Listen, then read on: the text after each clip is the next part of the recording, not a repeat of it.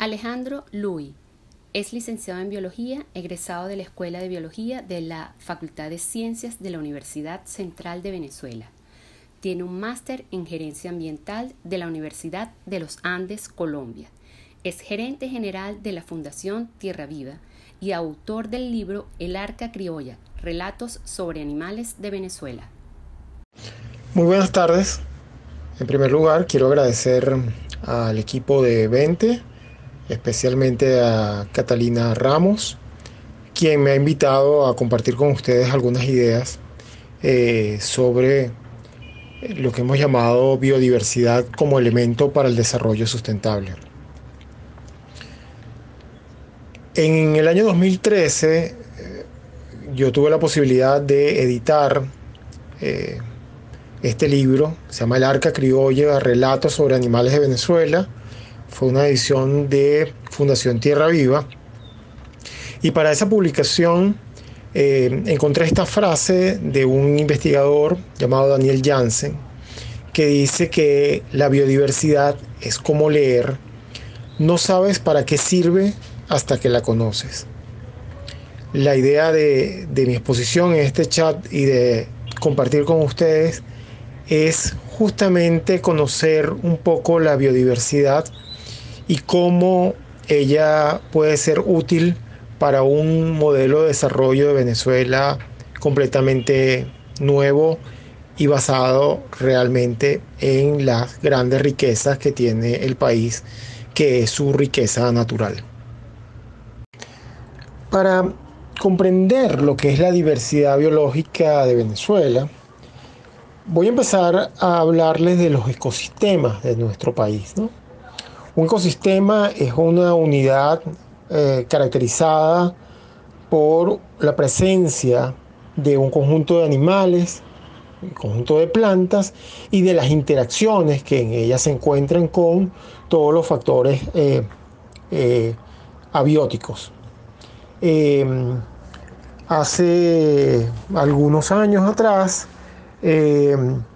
investigadores venezolanos como Marisol Aguilera, Aura Zócar y Eduardo González Jiménez, en un libro, en una publicación eh, llamada Biodiversidad en Venezuela, que fue editada por Fundación Empresas Polar y el Ministerio de Ciencia y Tecnología, eh, caracterizaron 11 distintos ecosistemas en el país, que son los que estamos viendo.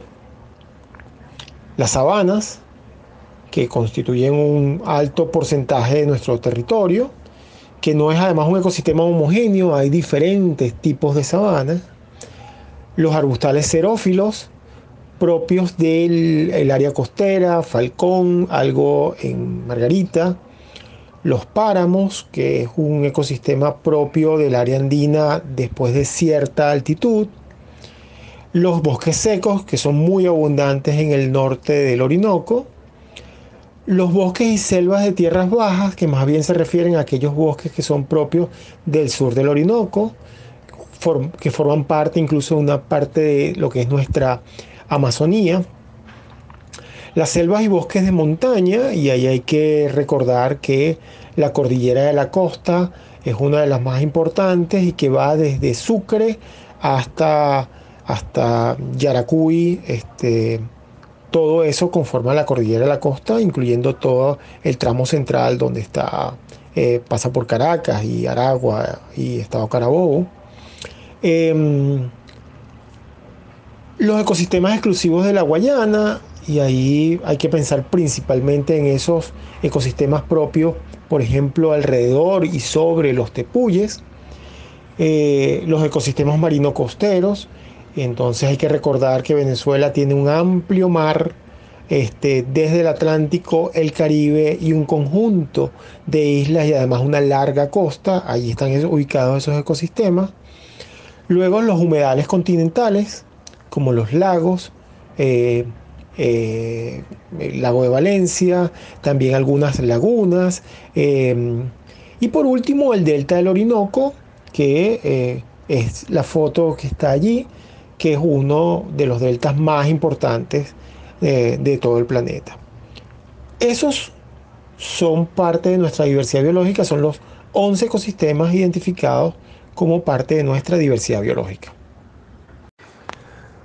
Si vemos un poco la diversidad de especies animales como referencia, em, he colocado eh, los vertebrados mamíferos, anfibios, aves y reptiles con unos países seleccionados de la región de América Latina. Y como, como vemos en Venezuela, eh, Venezuela es la octava eh, en diversidad de mamíferos, la cuarta en anfibios, la sexta en aves, realmente es la séptima porque hay tres especies más descritas en Bolivia y lo novena en reptiles, ¿no? Eh, en la región, por ejemplo, Colombia es la, el país con mayor diversidad de anfibios y de aves. Eh, de hecho, Colombia es la región con mayor especies de aves del planeta, ¿no? igual que de anfibios. O tenemos a Brasil, que es donde hay mayor diversidad de mamíferos en el planeta. Pero veamos en dónde estamos ubicados y si lo comparamos con el tamaño de esos países, bueno, Venezuela realmente es, mm, bastante más pequeño. Pero aquí ya vimos con los ecosistemas y con esta muestra de, fauna, explica por qué el país es uno de los que tiene una mayor diversidad biológica. Empecemos definiendo qué es la diversidad biológica o biodiversidad. La manera más sencilla podemos decir que es la diversidad de animales, plantas y ecosistemas y otras formas de vida que tenemos en nuestro territorio.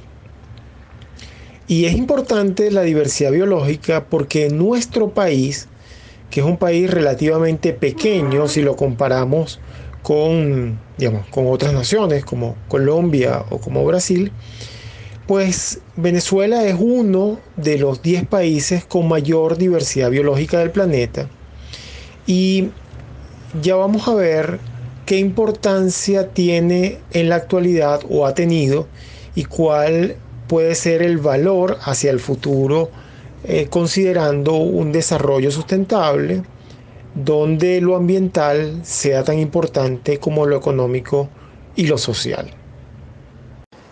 Es importante manejar algunos datos adicionales que tienen que ver de manera directa o indirecta con nuestra diversidad biológica. Fíjense, eh, el 50% de todo nuestro territorio corresponde a áreas boscosas, bosques de diferentes tipos, desde bosques de manglar hasta los bosques de, galería, es decir, esos bosques que crecen a lo largo de los ríos, o los bosques que hablamos de tierras bajas, o los bosques ubicados en las zonas de la cordillera de la costa y también la parte de, andina, ¿no? 50% de nuestro territorio más o menos corresponde a bosques. Pero adicionalmente, 15% del territorio eh, está bajo una figura de protección como parque nacional o monumento natural. Eh, eso es muy importante porque esa es una de las principales garantías que tenemos como política pública para la protección de eh, nuestra diversidad biológica. Es decir, contener un sistema de áreas naturales protegidas es una de las estrategias principales para conservar nuestra diversidad biológica. Además de eso, esta diversidad biológica de Venezuela está asociada a una gran riqueza cultural em, y digamos, nuestras comunidades indígenas han hecho uso eh, y tienen un papel también en temas de conservación de territorios eh, que son eh, que tienen una alta diversidad biológica. ¿no? Ahora, tenemos que mencionar, es necesario mencionar, que nuestra diversidad biológica, por supuesto, está amenazada. ¿Por qué? Por muchísimos factores que se manifiestan, por ejemplo, en deforestación. Venezuela es uno de los países con mayor deforestación en el área de América Latina y aunque nuestra parte amazónica es muy pequeña, considerando que el delta Bolívar y, Amazonas forman parte de esa Amazonía, bueno, la tasa de deforestación en nuestra Amazonía es más alta que la tasa de deforestación, o al menos fue así en algunos años, más alta que la tasa de deforestación en los ecosistemas amazónicos de los otros países, incluyendo Brasil, Bolivia, Ecuador, Perú, Colombia. Eh, y si no hay deforestación, también hay mucha alteración de hábitat. Alteración de hábitat que significa modificación del suelo, eh, tala, eh, quema, eh, diferentes perturbaciones que no necesariamente están asociadas a una deforestación, una, o sea, una quitar masa vegetal, pero evidentemente eso está ocasionando una perturbación en la fauna, en la flora, en los ecosistemas. Y en esencia, el mayor problema que tiene la diversidad biológica es la institucionalidad ambiental. ¿Por qué? Porque carecemos de una buena institucionalidad ambiental, es muy débil y entonces eh, institutos como el Instituto Nacional de Parques puede ser que no cuente con los suficientes recursos necesarios para administrar el 15% del territorio del país. Sumado a eso a proyectos como el, el más famoso que es el arco minero, donde hay procesos de eh, deforestación o de alteración de hábitat que están perturbando ecosistemas únicos y que no pueden ser eh, renovados de una manera sencilla. Quisiera, antes de continuar, ahondar en otros problemas eh, que afectan la diversidad biológica de Venezuela. En Venezuela tenemos problemas de cacería ilegal, eh, principalmente al norte del Orinoco. Eso quiere decir que muchas especies de fauna están siendo cazadas fundamentalmente eh, para eh, obtener alimentos. se dan casos incluso en el lago de Maracaibo, donde se, cazan las toninas, los delfines de río, eh, justamente para alimento, algo que no ocurría antes. Otros problemas que también están afectando nuestra diversidad biológica y que ustedes seguramente han leído recientemente, tienen que ver con los derrames de hidrocarburos en diferentes regiones de Venezuela, lo cual no es nuevo, pero evidentemente está afectando este, eh, toda nuestra riqueza y nuestros ecosistemas. Eh, el estado Falcón, el estado Carabobo, hacia el oriente también. Bueno, ese es un problema que ha estado presente. Eh, no menos importante, por supuesto, es en las temporadas de, sequía los incendios forestales, los incendios de vegetación en general, que eliminan la capa boscosa y eh, exponen a los suelos que luego cuando vienen las lluvias pues causan eh, eh, vaguadas y generan problemas sociales y económicos importantes. a grandes rasgos, esos serían algunos de los principales problemas. Pero no hay que olvidar tampoco que hay problemas asociados a nuestros ecosistemas, nuestros ecosistemas se están degradando y se están contaminando producto de actividades mineras, eh, la mayoría de ellos ilegales, tanto al norte como al sur del, Orinoco, este, y que por supuesto causan eh, un impacto que muchas veces es desconocido porque ocurre en sitios muy aislados donde no hay además acceso a, para obtener la información. Ahora, ¿Por qué la biodiversidad es un eje para una Venezuela sustentable?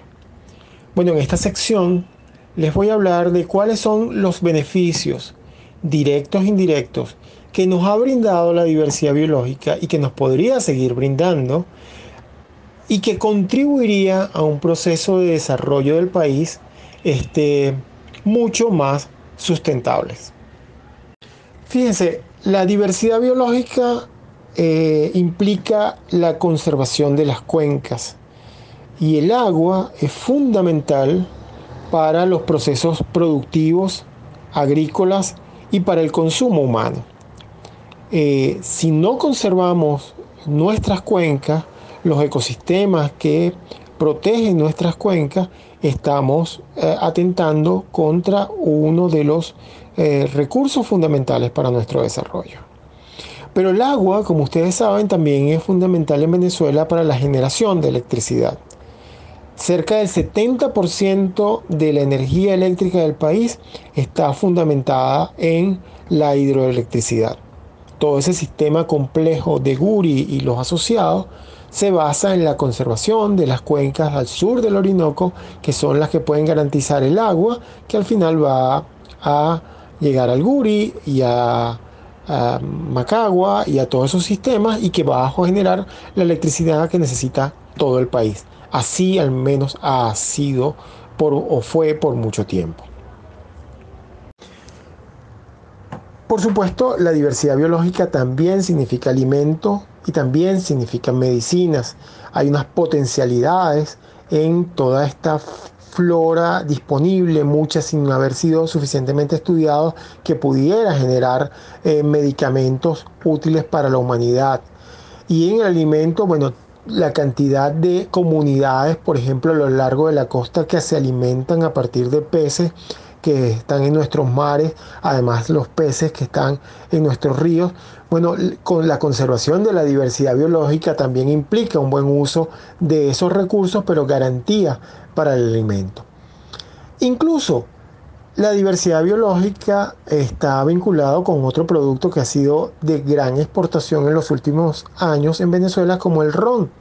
El cultivo de la caña de azúcar es lo que genera luego la producción del ron y el ron ha sido de esos productos no convencionales, no tradicionales que más ingresos ha generado al país. Pero además de eso se pueden hacer usos de productos del bosque que implican mantener el bosque en pie, es decir, no hay que deforestarlo.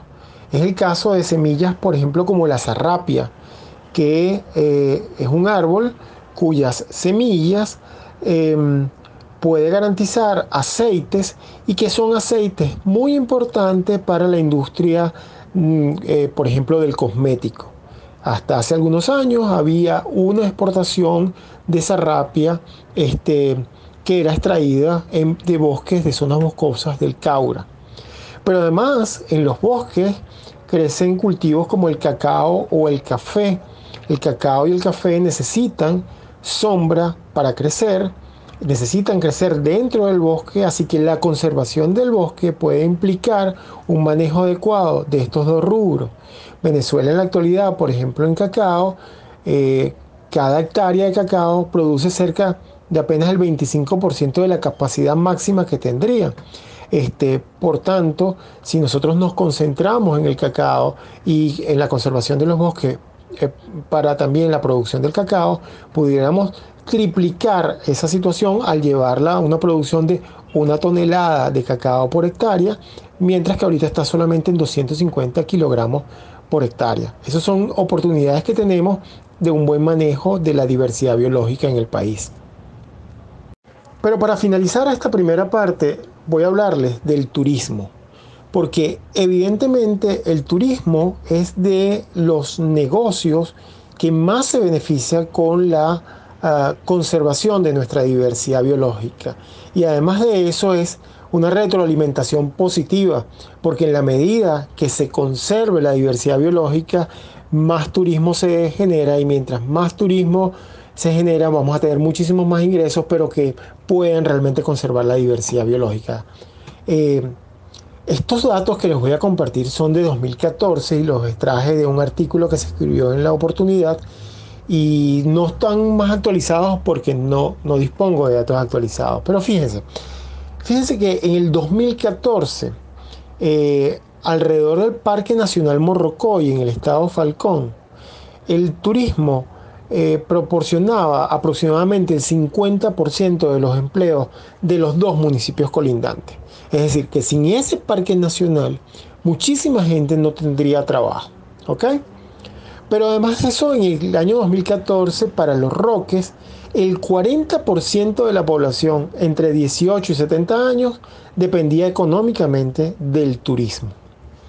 Eh, en los poblados autóctonos de Gaviria y los Nevados del Parque Nacional Sierra Nevada, eh, en ese momento el turismo generaba 236 empleos directos en unas zonas donde no hay mucho empleo, entonces donde un poco de ganadería, eh, además eh, eh, la, agricultura, bueno, el turismo se convertiría en una fuente de empleo importante. Tanto así que ah, también en, en el área andina hubo un programa de turismo comunitario que abarcaba los parques nacionales Sierra Nevada y La Culata, y en ese momento habían 135 microempresas turísticas familiares con 1.256 beneficiarios directos e indirectos de 28 comunidades. Y todo eso era posible, todo ese desarrollo de turismo de bajo impacto y estaba basado en la diversidad biológica, en las riquezas naturales de los ecosistemas, de los paisajes, de la fauna, de la flora de esa región.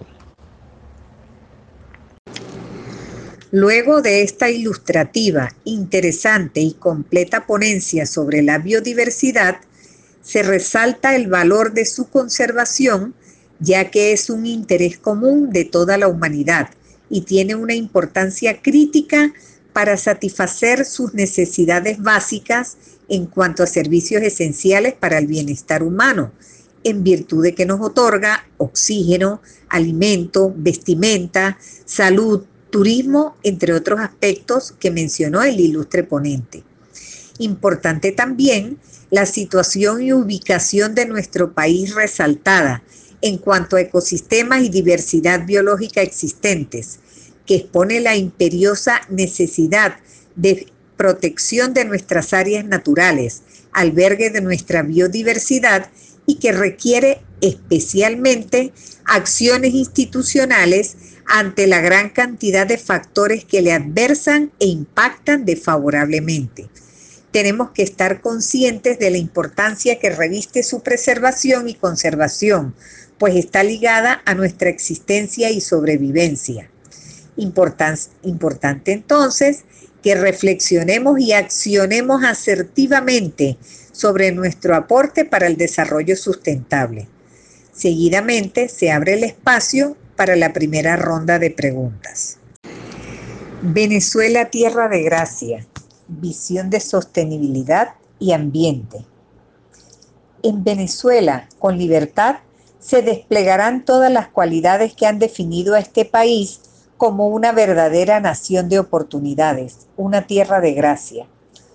La visión integradora con la que se abordará la gestión ambiental y la sostenibilidad constituirá un eje de mejores y modernas prácticas que recorrerá transversalmente los diferentes ámbitos y temas en nuestra propuesta para la República, en abierta conexión con el mundo, incentivando la participación junto al talento local, muy valioso y de altísimo nivel de los mejores científicos, investigadores, inversionistas, ecólogos, empresarios de econegocios y tecnologías verdes del mundo en función de aprovechar estratégicamente las potencialidades que ofrece nuestro territorio con responsabilidad ambiental.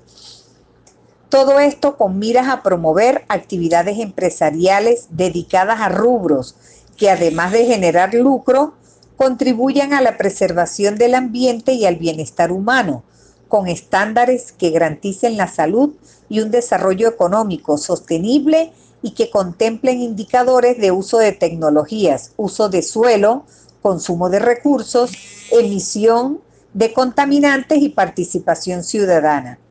Esta visión incorpora una dimensión educativa como eje transformador de la conciencia y proceder de los ciudadanos con pleno conocimiento sobre los aspectos ambientales, para brindar las herramientas necesarias en la toma de decisiones informadas y responsables.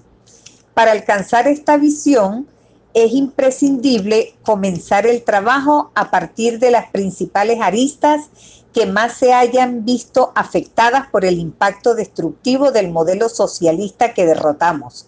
Y a partir de ellas se abrirá el espectro a todas las potencialidades que ofrecen la ubicación y condiciones biogeográficas de nuestro territorio, siempre basados para su desarrollo en el principio de subsidiariedad y en la incorporación de innovación y de las mejores prácticas que se están desarrollando en el mundo. En relación a la biodiversidad, Venezuela recuperará su posición entre los primeros países del mundo en aportar diversidad biológica al planeta. Para ello, debido a la crítica situación actual de carencia de información formal y sistemática, las prácticas de desmembramiento del territorio y explotación por parte de irregulares y el abandono total de sistemas de mitigación de efectos dañinos sobre los ambientes sensibles, se implementará un proceso detallado de levantamiento de la situación en cada lugar, con el concurso de los mejores y la amplia participación de organizaciones privadas especialistas para diseñar las acciones y medidas más adecuadas. Asimismo, se actualizará el inventario de especies críticas junto al diseño de medidas para su preservación en aquellas en peligro de extinción, incentivando la participación de las distintas comunidades científicas y de especialistas dentro y fuera del país. Son de importancia especial los arrecifes coralinos y las cuencas de los ríos en la región sur del país, concretamente en la zona denominada el arco minero.